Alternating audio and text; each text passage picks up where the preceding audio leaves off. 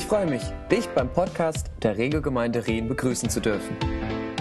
Jeden Dienstag hast du hier die Möglichkeit, den in Live-Mitschnitt der Predigt vom Gottesdienst zu Hause oder unterwegs nachzuhören.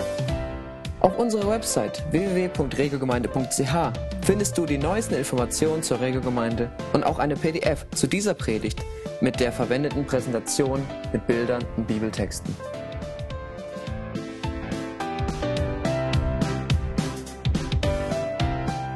Bis zu den Skiferien oder eben äh, durch die Ferien noch gibt es noch Fortsetzungen in unserer Serie Meekness and Majesty.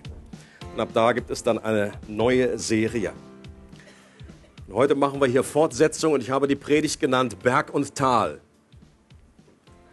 Nicht zu verwechseln mit irgendwelchen äh, Achterbahnen, das ist nicht unbedingt die Betonung. Es wird sich nachher noch etwas ergeben, worum es eigentlich geht.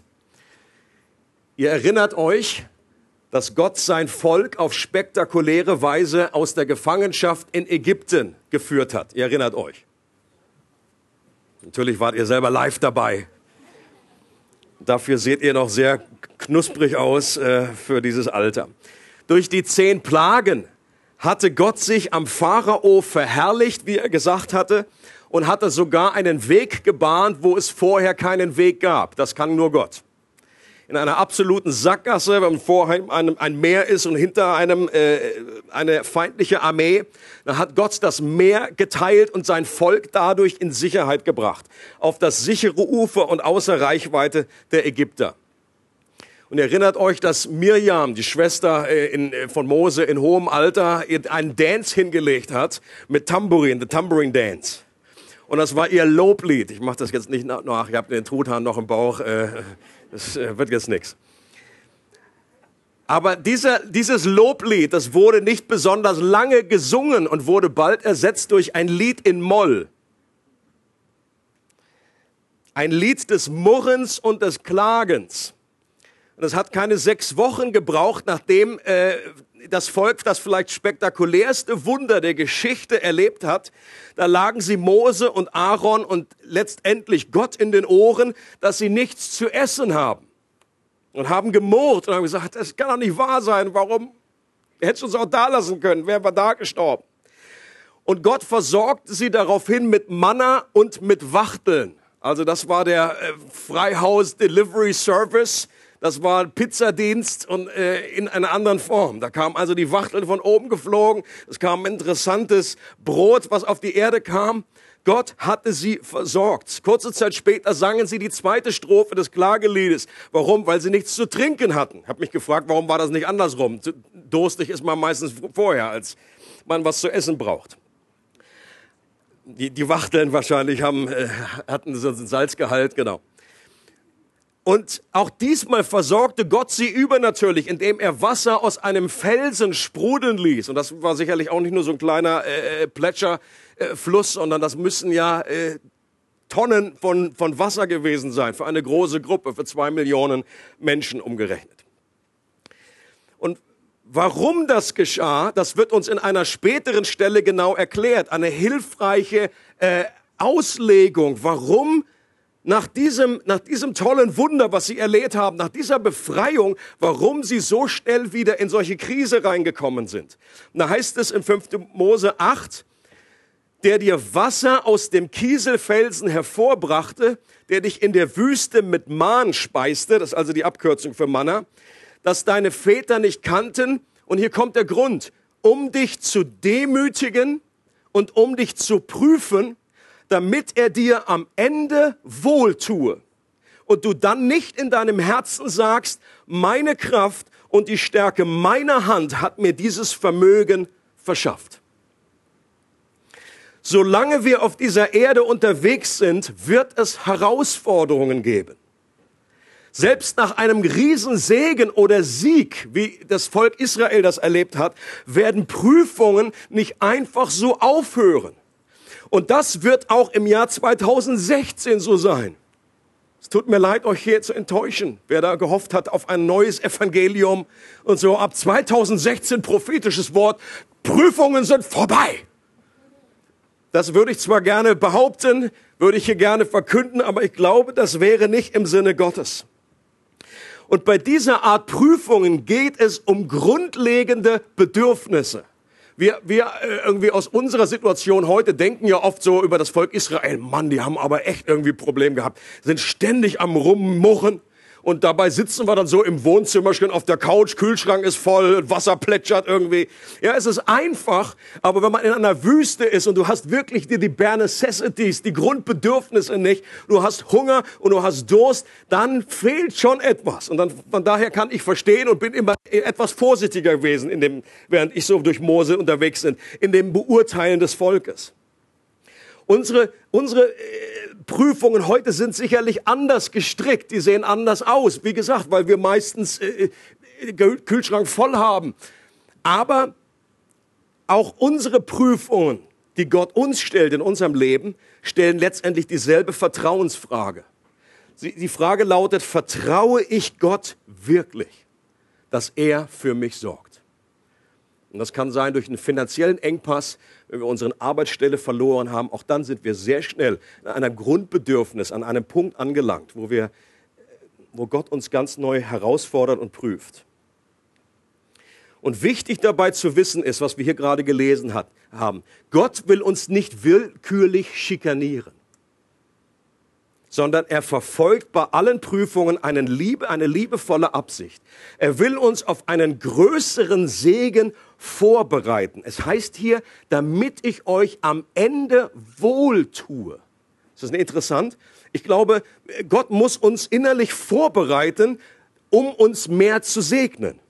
Das ist genau das, was er hier sagt. Denn Segen birgt die Gefahr in sich, dass es unser Charakter irgendwie kaputt macht dass wir stolz werden. Wenn wir gesegnet werden, dann sagt Gott hier, ich möchte, dass ihr dann hinterher nicht sagt, das ist durch eure eigene Kraft zustande gekommen. Deswegen will er uns demütigen, damit wir die richtige Herzensvoraussetzung haben, damit er uns segnen kann.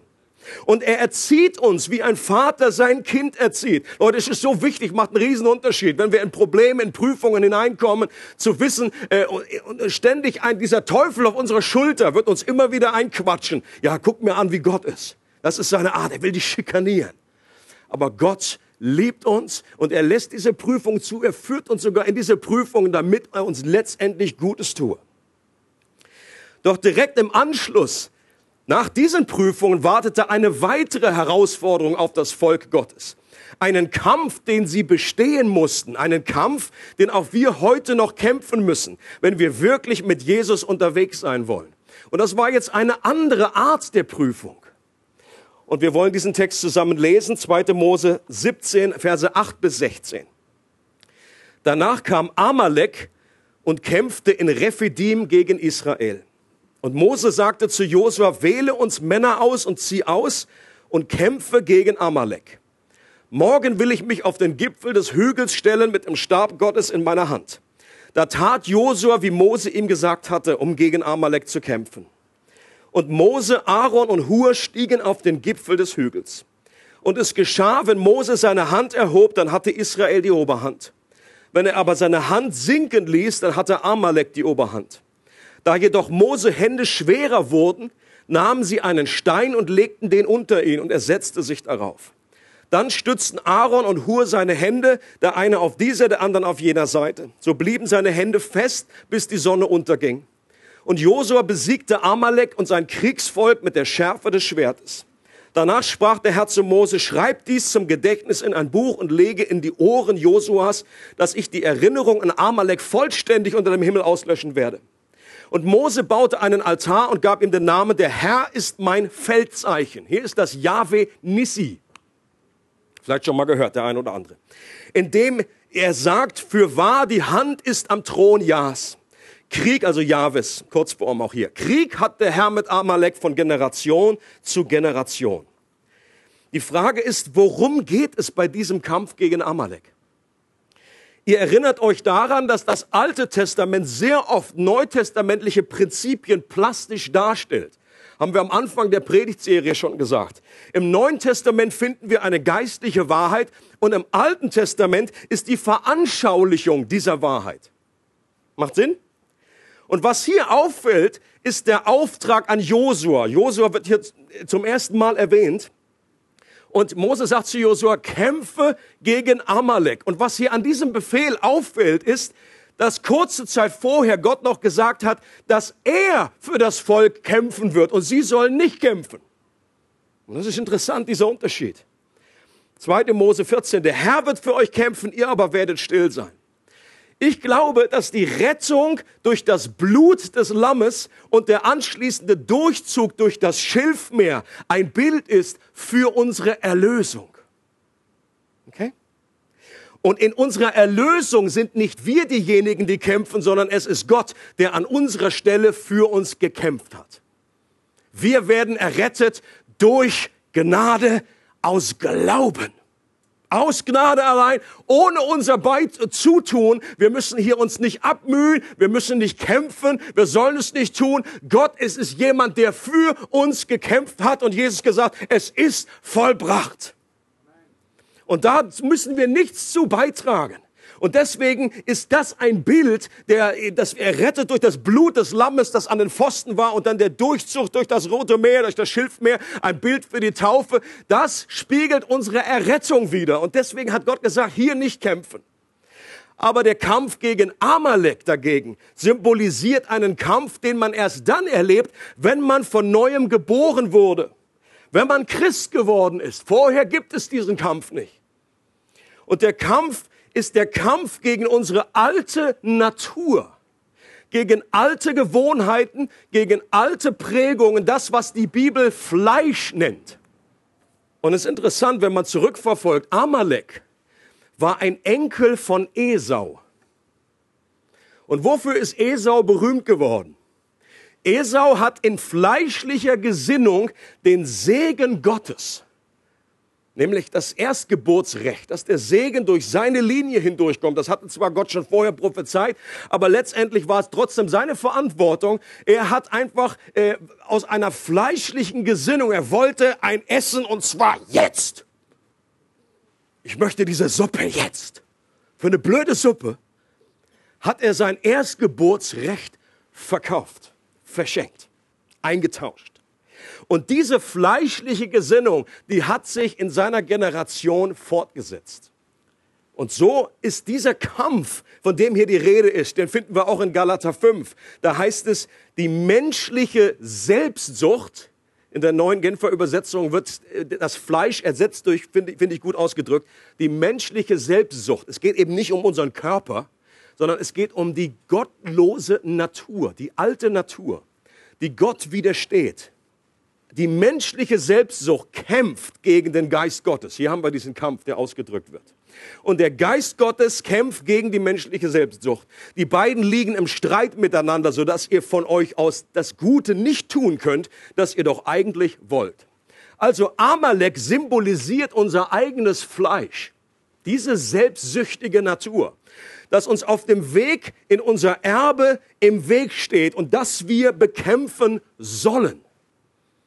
Deswegen ist das zu unterscheiden, dieser Kampf. Also die Prüfungen, die Gott gebracht hat, durch das, die Grundnahrungsmittel, das war etwas für sich. Dieser Kampf ist etwas für sich und auch die Zukunft, als sie dann reingingen in das gelobte Land, auch da war, stießen sie auf Widerstand. Das ist auch wieder etwas anderes.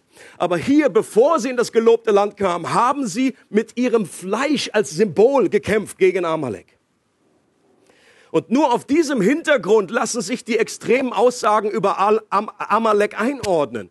Man fragt sich ja, wenn man das liest, meine Güte, warum, warum ist Gott hier so hart? Das war doch einfach ein ganz normales Volk. Und er sagt zum Beispiel, ich werde die Erinnerung an Amalek vollständig unter dem Himmel auslöschen. Und später bis, bis hin zu Samuel, äh, als, als Saul zum Beispiel den Auftrag bekommen hat von Samuel, äh, Amalek den Bann gegen sie, äh, an ihnen zu vollstrecken. Da heißt es, schlage Amalek und vollstrecke den Bann an ihnen und verschone niemanden. Auch hier fragt man sich, meine Güte, warum so radikal? Und genau das hat Saul eben nicht gemacht. Er hat ein paar übergelassen und die besten Schafe noch irgendwie und Samuel kommt zurück und so. Man hat alles ausgeführt und so, ja. Und also, brrr, das sind überall Schafe, was los hier? Und das ist ihm zum Fallstrick geworden, dass er nicht das so radikal umgesetzt hat, wie er das tun sollte. Ich glaube, was dahinter steckt, die Bildsprache, die Symbolik ist folgende. Gott ruft uns in seinem Wort dazu auf, genauso radikal gegen das Fleisch, nämlich unsere alte Natur, vorzugehen, wie damals die Israeliten gegen Amalek vorgehen sollten. Das steht dahinter. Und auch Jesus in der Bergpredigt steht ja nicht nur im Alten Testament. Auch Jesus im, Neuen Testament in, in der Bergpredigt sagt, wenn dich dein Auge versucht, dann reiß es raus. Wenn dich deine Hand versucht, und natürlich redet Jesus hier nicht von Selbstverstümmelung. Er redet nicht von unserem Körper hier, sondern er redet von unserem Fleisch, von unseren alten Prägungen, von dieser alten Natur, die sich gegen Gott immer wieder erhebt und die mit dem Geist Gottes im Streit ist. Die sollen wir abhacken und von uns werfen. Zwei Stellen, wo auch dieses, diese Radikalität zum Ausdruck kommt. In Römer 8 heißt es folgendes. Wenn ihr nach dem Fleisch lebt, so werdet ihr sterben. Wenn ihr aber durch den Geist die Handlungen des Leibes tötet, so werdet ihr leben. Seht ihr diesen Kampf, der hier zum Ausdruck kommt? Das ist ziemlich krass, diese, diese Aussage. Auch wieder so ein Vers, den man nicht im Kühlschrank wiederfindet. Ja? So ein schöner Jahresvers zum neuen, neuen Jahr tötet die Handlungen des Leibes. Und hier ist auch wieder das alte, die alte Natur gemeint, das Fleisch. Eine ähnliche Stelle finden wir in Kolosser 3. Da steht auch wieder, tötet daher, was in den verschiedenen Bereichen eures Lebens noch zu dieser Welt gehört. Sexuelle Unmoral, Schamlosigkeit, ungezügelte Leidenschaft, böses Verlangen und die Habgier, die nichts anderes als Götzendienst ist. Hier wird also genauer beschrieben, was ist das Fleisch, wie sieht das aus? Und es geht weiter, doch jetzt legt das alles ab. Auch Zorn, Aufbrausen, Bosheit, Verleumdung, kein gemeines Wort darf über eure Lippen kommen, belügt einander nicht mehr. Ihr habt doch das alte Gewand ausgezogen, den alten Menschen mit seinen Verhaltensweisen und habt das neue Gewand angezogen, den neuen von Gott erschaffenen Menschen, der fortwährend erneuert wird, damit ihr Gott immer besser kennenlernt und seinem Bild ähnlich werdet. Es werden also die unterschiedlichsten Kategorien hier aufgezählt. Irgendwie unser Jähzorn, unsere Habgier, Lügen. Und wenn es nur die Kleinigkeiten sind, was Gott hier möchte, ist, dass wir diesem Fleisch den Kampf ansagen. Und was oft passiert in unserem Leben als Christen ist, dass wir dazu neigen, Kompromisse einzugehen. Ihr kennt diesen schönen Begriff so, ah, ich habe meine Lieblingssünden. Und das klingt fast noch so schick irgendwie, also wenn man so, hey, was sind deine Lieblingssünden so? Oh, du, ich hab die auf dieser Seite. Und Gott möchte nicht, dass wir Kompromisse eingehen. Das sind die kleinen Füchse, die letztendlich den Weingarten zerstören, wie es im Hohen Lied heißt. Das sind die Sachen, wo wir Kompromisse eingehen, sagen, ja, so, eine, so, so ein bisschen äh, Unehrlichkeit, das ist, ist, doch, ist doch okay, das machen doch irgendwie alle. So ein bisschen sexuelle Unreinheit, ja, oh, ich, sollst du heutzutage noch hingucken. Dann sind so, oh, so im neuen Jahr so eine Sonnenbrille, läufst überall gegen.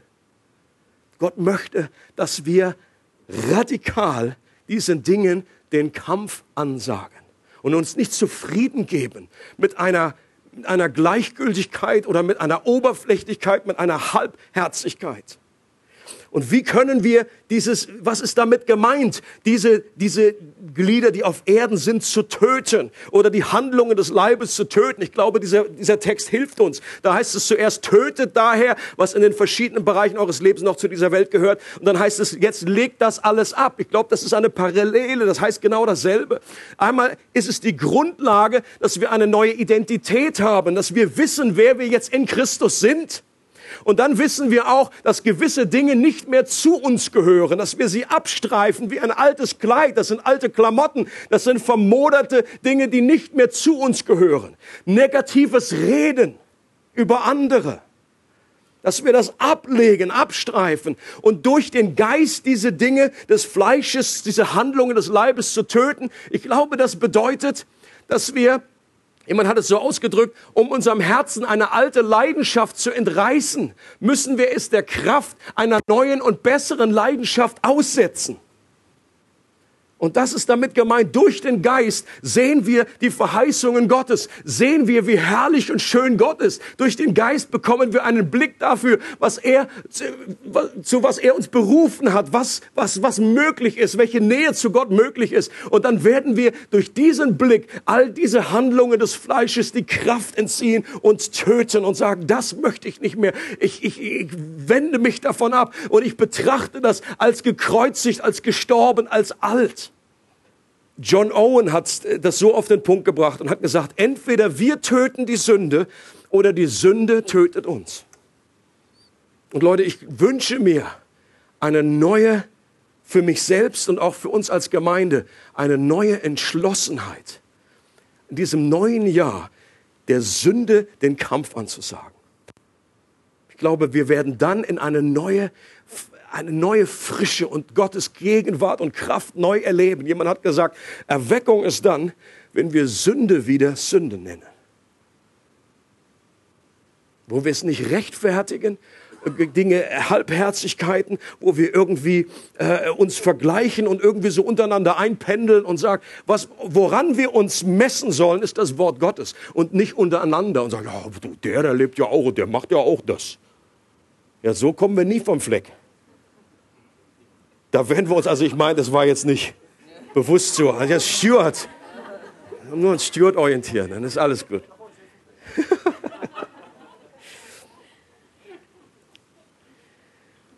Im Epheserbrief heißt es, unser Kampf ist nicht gegen Fleisch und Blut gerichtet. In dem Zusammenhang bedeutet Fleisch nicht unsere alte Natur, sondern Fleisch und Blut heißt eben Menschen. Okay? Aber der, der interessante Punkt, also der wichtige Punkt ist hier unser Kampf. Es ist unser Kampf. Den wird Gott nicht für uns führen. Natürlich, er hilft uns dabei. Aber wir müssen kämpfen. An diesem Kampf sind wir aktiv beteiligt. Diesen Kampf können wir Gott nicht einfach überlassen. Wir sind aufgefordert, hier marschbereit und einsatzbereit zu sein. Amalek wird uns immer attackieren und nicht aufhören, wenn wir den Ball einfach flach halten, den Kampf verweigern oder uns irgendwie totstellen. Das ist so die Strategie von so manch einem. So nach dem Motto, oh, du, ja, wenn ich nicht so aktiv kämpfe, dann wird der Feind, dann wird das Fleisch mich schon in, in Ruhe lassen. Ich mache so wie manche Tiere, die haben ja so diese Strategie, wenn sie angegriffen werden, dann puff, fallen sie auf den Rücken und so, oh. so diesen hier. Okay? So manche Christen haben, glaube ich, auch so diese Strategie. Ah, ich stelle mich einfach tot. Ich, ich stelle mich tot und dann wird alles gut. Nein, wird es nicht. Eine interessante Info aus, äh, aus dem 5. Mose 5, Kapitel 25, da wird auch nochmal rückblickend gesagt, wie Amalek äh, was ihre Strategie war. Und da heißt es, denk daran, was Amalek dir getan hat auf dem Weg, als ihr aus Ägypten zog. Wie er dir auf dem Weg entgegentrat und deine Nachzügler schlug, alle Schwachen hinter dir, als du erschöpft und müde warst und dass er Gott nicht fürchtete. Das klingt nach einer ziemlich fiesen Strategie. Es würde irgendwie in dem, gibt's auch, wie heißt das Ding hier, äh, äh, Genfer Menschenrechtsabkommen da. Ja, fiese Art, fiese Art, immer auf die Schwachen. Die Nachzügler. Die haben dann Einzelne rausgepickt, wenn du stellst dir vor, lange Reihe, da zwei Millionen Menschen, irgendwie so ein paar, äh, was ich, erstmal auf die Kinder und die Frauen, haben sich, äh, an, als du erschöpft und müde warst. Das ist die Strategie des Feindes, dass er unsere Schwäche ausnutzt und dann zuschlägt, wenn wir erschöpft und müde sind. Deswegen hilft auch Todstellen nicht.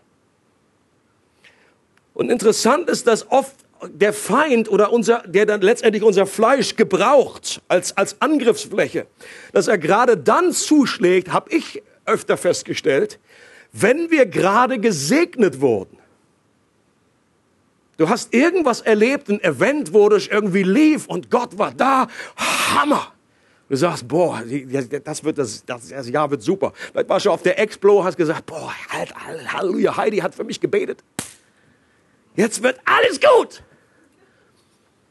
Und es ist so, dass möglich ist, dass wenn wir nach einem Hoch, wenn wir wirklich den Segen Gottes in einer Kraft erlebt haben, dann besonders verwundbar sind. Und ähnlich war es hier im Volk Israel auch. Sie haben kurz vorher eine riesige ein riesiges Wunder erlebt. Das Wunder aller Wunder.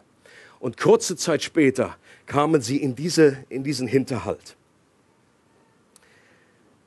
Je mehr wir mit dem Fleisch flirten, Kompromisse mit der Sünde eingehen und so wie Saul nicht wirklich radikal gegen Amalek vorgehen, desto mehr Angriffsfläche geben wir dem Feind in unserem Leben und desto mehr werden wir als einzelne Nachfolger und als ganze Gemeinde geschwächt.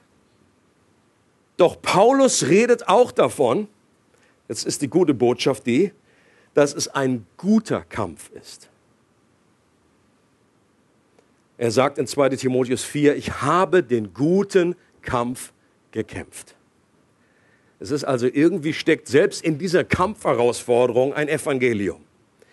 Und es ist ein Kampf, den wir gewinnen können, wenn wir richtig kämpfen. Und auch in diesem Kampf ist Gottes Absicht die, dass wir mehr und mehr befreit werden von unseren alten Wesen und dass wir umgestaltet werden in das Ebenbild Jesu und dass wir so umso mehr gesegnet werden können, weil er unser, unser Gutes im Auge hat.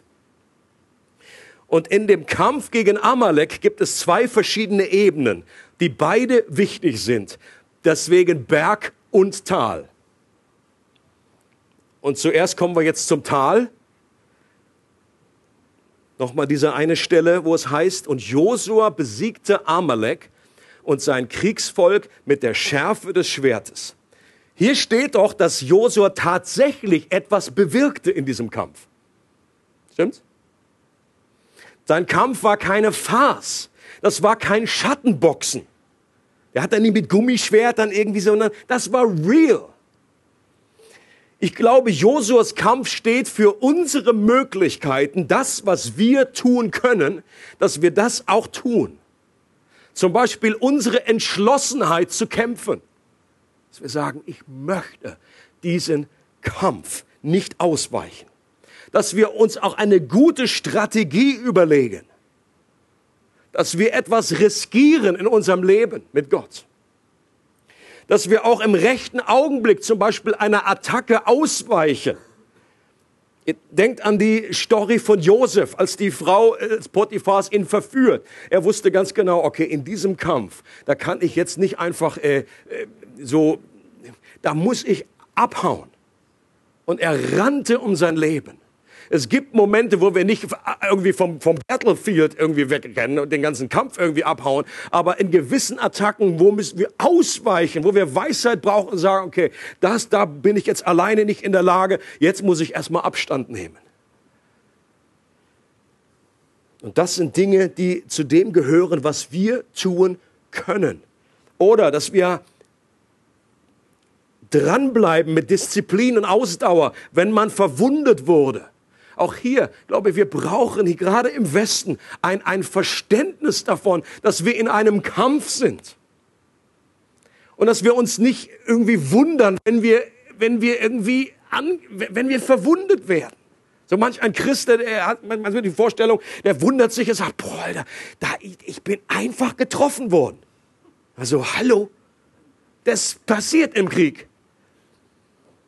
Und wenn Josua da einfach kämpft, da ist irgendwie keiner auf den Gedanken, sagt, aua, die schießen hier mit echten Pistolen oder das zwickt. Dann ist es einfach, es tut weh, wir werden verwundet. Manche Christen ziehen sich einfach zurück und sagen, ah, lecken einfach jahrelang ihr Blut irgendwie oder sich gegenseitig und sagen, nee, du, das ist einfach too much, einfach von dem, nee, bei dem Kampf mache ich einfach nicht mehr mit. Oder selbst wenn, eine, wenn wir eine Niederlage einstecken müssen anderen den Rücken freizuhalten und nicht nur für sich selbst zu kämpfen. Auch das gehört mit dazu, zu diesen Dingen, die wir tun können. Dafür steht Josua im Tal. Und diese Josua-Ebene, die war nicht überflüssig, sie war wichtig. Aber die Mose-Ebene auf dem Berg, es wird eigentlich gesagt, es war ein Hügel. Ich habe hier ein bisschen geschummelt, aber Hügel und Tal klingt einfach so doof. Josua kämpft unten im Tal, aber Mose steht oben auf dem Riesenberg. Und das war letztendlich ausschlaggebend. Diese Ebene war wichtiger. Das ist mein Punkt. Und da heißt es nochmal als Erinnerung, und es geschah, wenn Mose seine Hand erhob, dann hatte Israel die Oberhand. Wenn aber seine Hand sinken ließ, dann hatte Amalek die Oberhand. Es ging also hin und her. Mal waren die stärker, dann waren die Feinde stärker, dann war Israel wieder stärker. Und es ist total interessant. Ich glaube, das, was Mose auf dem Hügel gemacht hat, war ein Ausdruck des Gebets. Okay? Die Ausleger sind sich hier nicht ganz einig. Liest du fünf Theologen, hast du sechs Antworten. Aber ich bin überzeugt, es ist, für mich ist es klar, dass es hier ein Ausdruck, die erhobenen Hände. Das heißt im Neuen Testament, ich möchte, dass die Männer an jedem Ort heilige Hände im Gebet erheben. Das war ein Ausdruck des Gebetes und der Anbetung, was Mose hier getan hat. Moses als großer Beter auch in diese Geschichte eingegangen. Aber interessant ist, wenn die Kamera nur das Tal gefilmt hätte, dann hätte man diesen Zusammenhang gar nicht erkannt. Du hättest dich gefragt, wenn es rangezoomt ist, nur du siehst nur, nur diese Schlacht. Du sagst, Mann, was ist denn los hier? Ey, mal sind die stärker, mal sind die stärker. Und dann plötzlich zoomt die Kamera raus und du siehst Mose, du siehst diese drei Männer da oben und du plötzlich siehst du den Zusammenhang. Jedes Mal, wenn die Arme oben sind, dann gesiegt Israel. Jedes Mal, wenn die Arme schlaff werden, äh, siegen die anderen, sind die wieder stärker. Entscheidend war letztendlich nicht die Stärke von Israels Armee, sondern die Stärke von Israels Gott, die sich Mose durch Gebet zunutze machte. Und die Botschaft ist nicht, dass wir uns nur auf eine Ebene konzentrieren sollen, sondern dass wir beide brauchen. Doch das Gebet gibt letztendlich den Ausschlag. Okay? Und es geht nicht um, äh, sich was rauszusuchen. So manche Christen würden dann sagen, ach komm, dieses Kämpfen, diese menschliche Aktivität, nur Gebet, nur Gebet. Sagen, nee. Gebet ist das Wichtigere, das stimmt, aber es ist auch, Gott, Gott hat nicht gesagt, alle Mann einfach nur auf dem Berg, alle beten und kommen die, äh, die laufen selber gegen ins Schwert. Es war auch, dieser Auftrag zu kämpfen war da und nicht nur kämpfen, sondern in Verbindung mit dieser Ebene, die Josua-Talebene und die Mose-Bergebene. Spurgeon hat über Gebet Folgendes gesagt.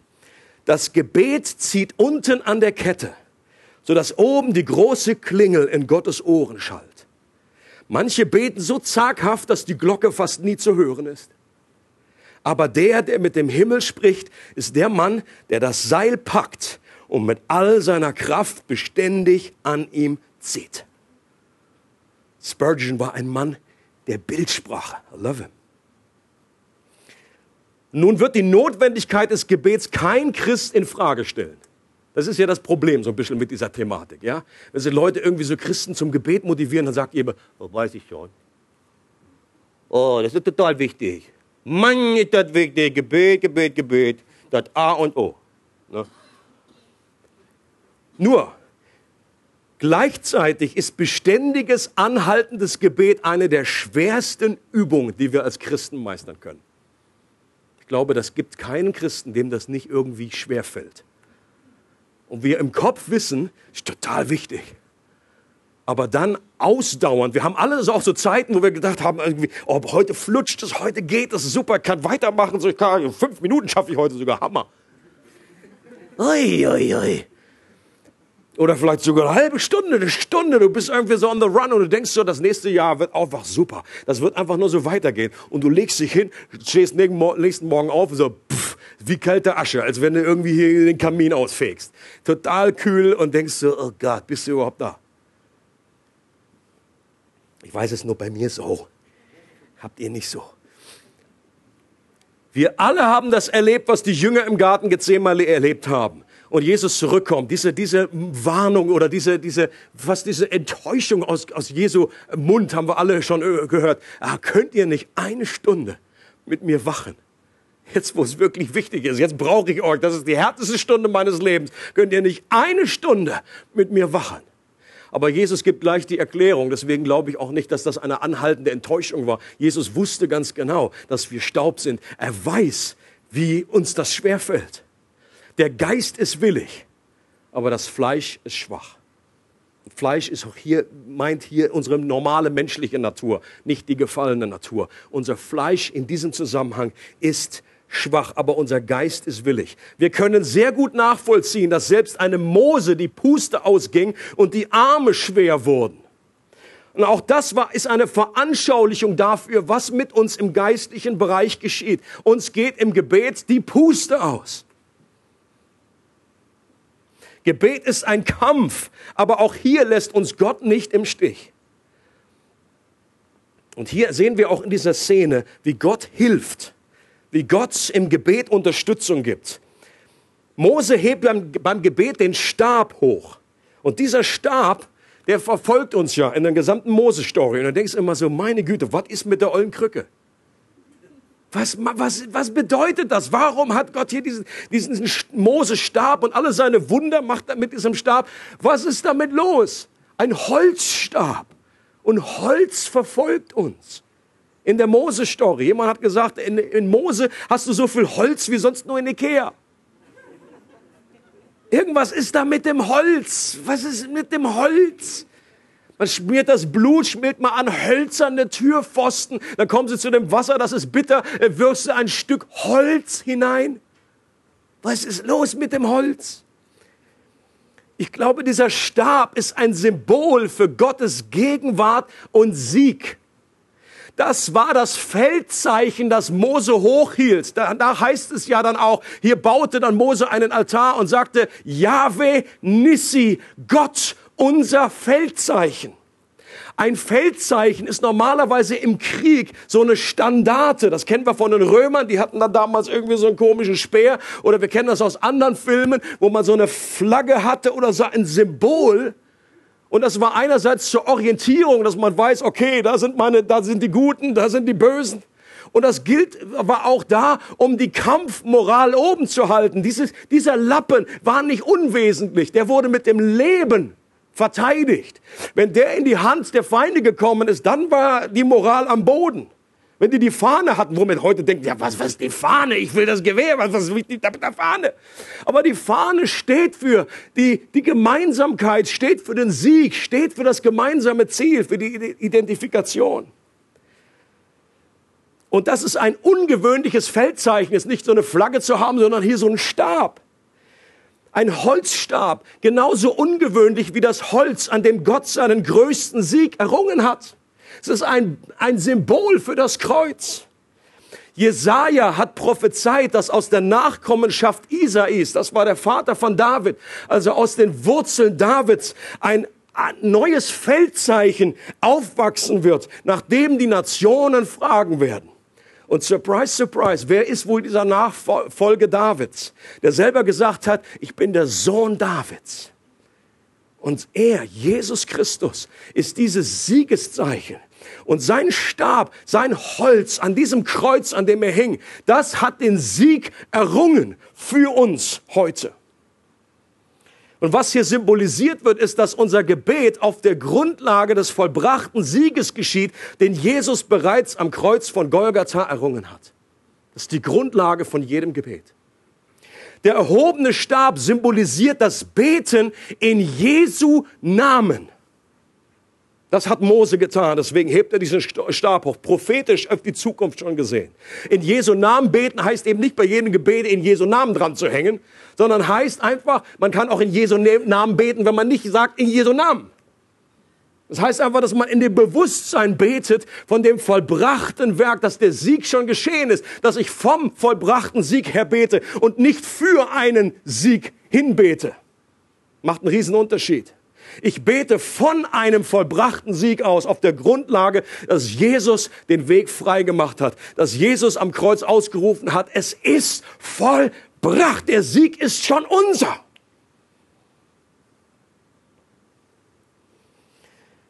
Und selbst wenn wir einzelne Schlachten verlieren, so haben wir in Christus bereits den gesamten Krieg gewonnen. Amen. Look at the end of the book. Wer Bücher liest, linst ja manchmal nach hinten. Wie wird das Ding ausgehen? Wird der Held gewinnen? Und die gute Nachricht ist, er wird gewinnen. Er ist der siegreiche Herr, der durch die Offenbarung reitet. Und er wird am Ende gewinnen. Und sein Sieg ist auch unser Sieg. Auch der, ein weiterer Hinweis, die Hilfe, die Mose bekommen hat, auch der Stein, auf den Mose sich gesetzt hat, ist ein möglicher Hinweis auf Gebetsunterstützung. Man muss immer ein bisschen aufpassen, nicht alles irgendwie zu über, jedes kleine Detail zu über, über vergeistlichen. Aber ich glaube hier, äh, weil kurz vorher Einige Verse vorher hat der Stein eine besondere Bedeutung. Aus diesem Stein kam nämlich das Wasser, das geschlagen wurde. Der Stein, sagt das Neue Testament, ist ein Bild für Jesus, der geschlagen wurde. Aus diesem Leiden kam, floss der Heilige Geist heraus. Und ein Stein hat auch Mose sich jetzt als Gebetsunterstützung genommen, um sich darauf zu setzen und besser beten zu können. Ich glaube, es ist der Heilige Geist, der uns beim Gebet hilft. Gebet ist schwierig und ich glaube, es ist auch bewusst von Gott her so geplant, dass es schwierig ist, damit auch das kein Selbstläufer wird, dass wir immer wieder abhängig sind von Gott. Wenn du einen, an einem Tag gut gebetet hast, nächsten Morgen ist, wie gesagt, wir müssen immer wieder abhängig sein und der Geist Gottes hilft uns dabei. Römer 8 heißt es, und auch der Geist Gottes tritt mit Flehen und Seufzen für uns ein. Er bringt das zum Ausdruck, was wir mit unseren Worten nicht sagen können.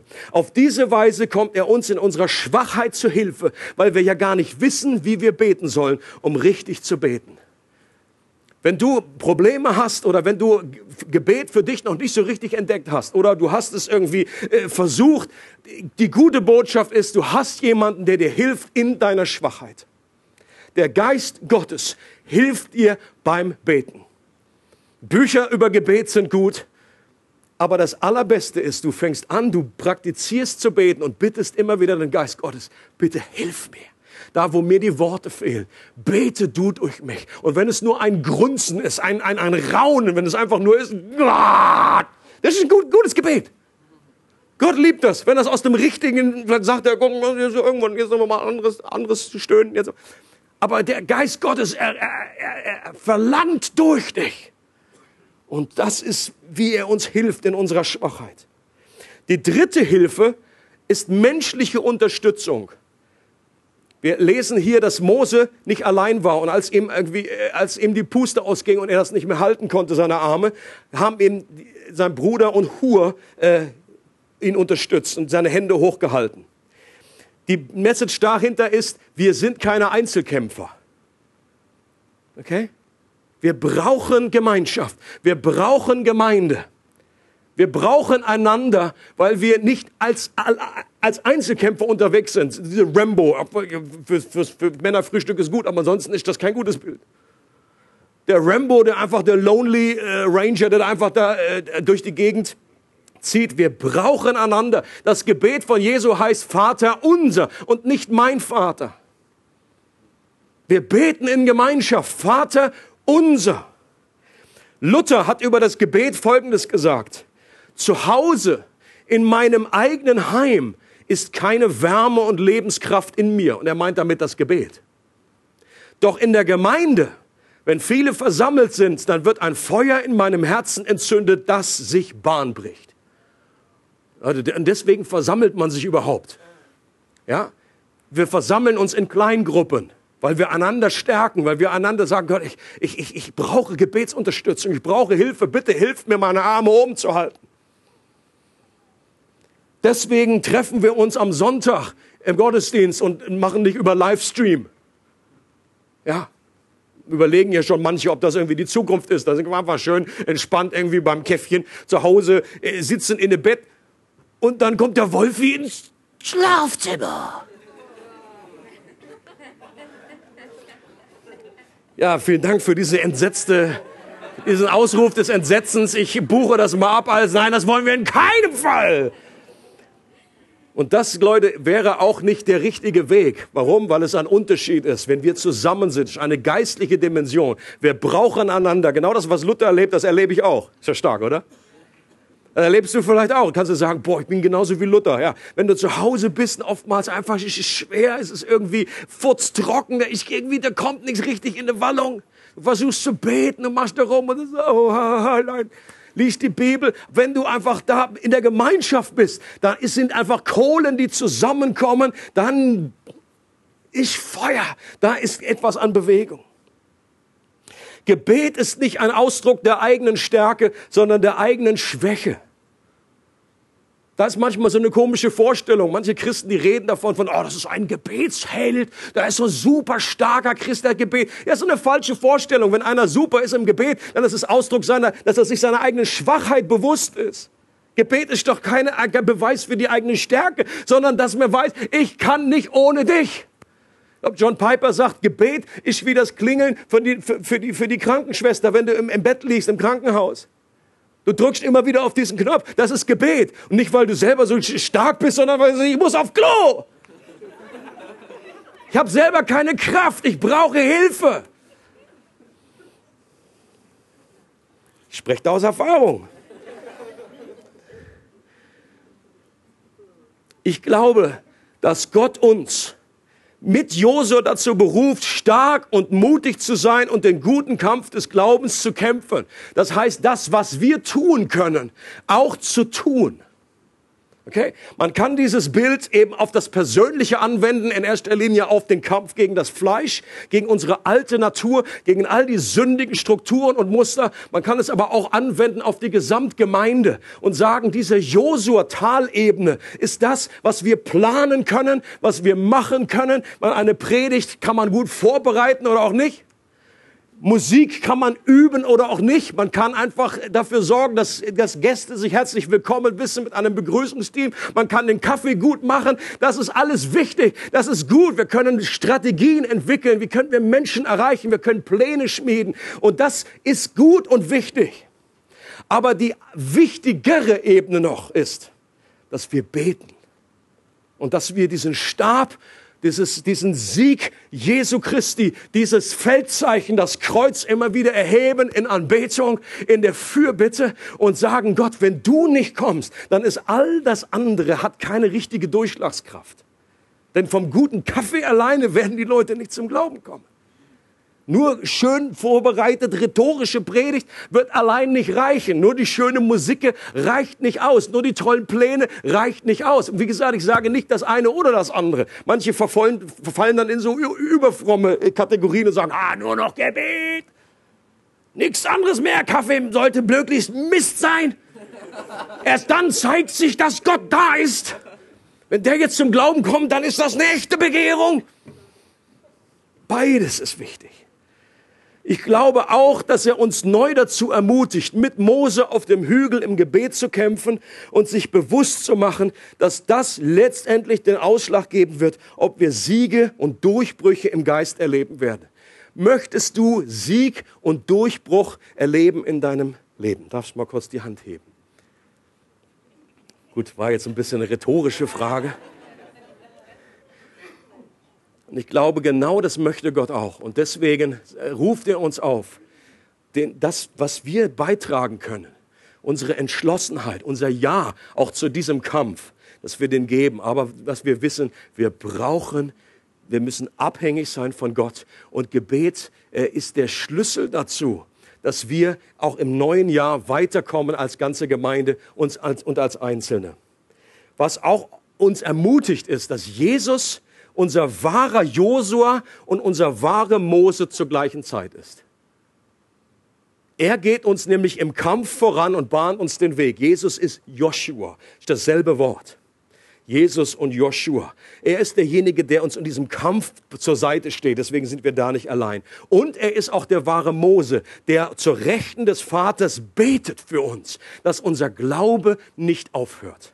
Und für mich ist das so ermutigend zu wissen, dass ich in diesem Kampf nicht alleine bin, sondern dass da jemand vorausgegangen ist und der jetzt zur Rechten Gottes mit mir für mich betet.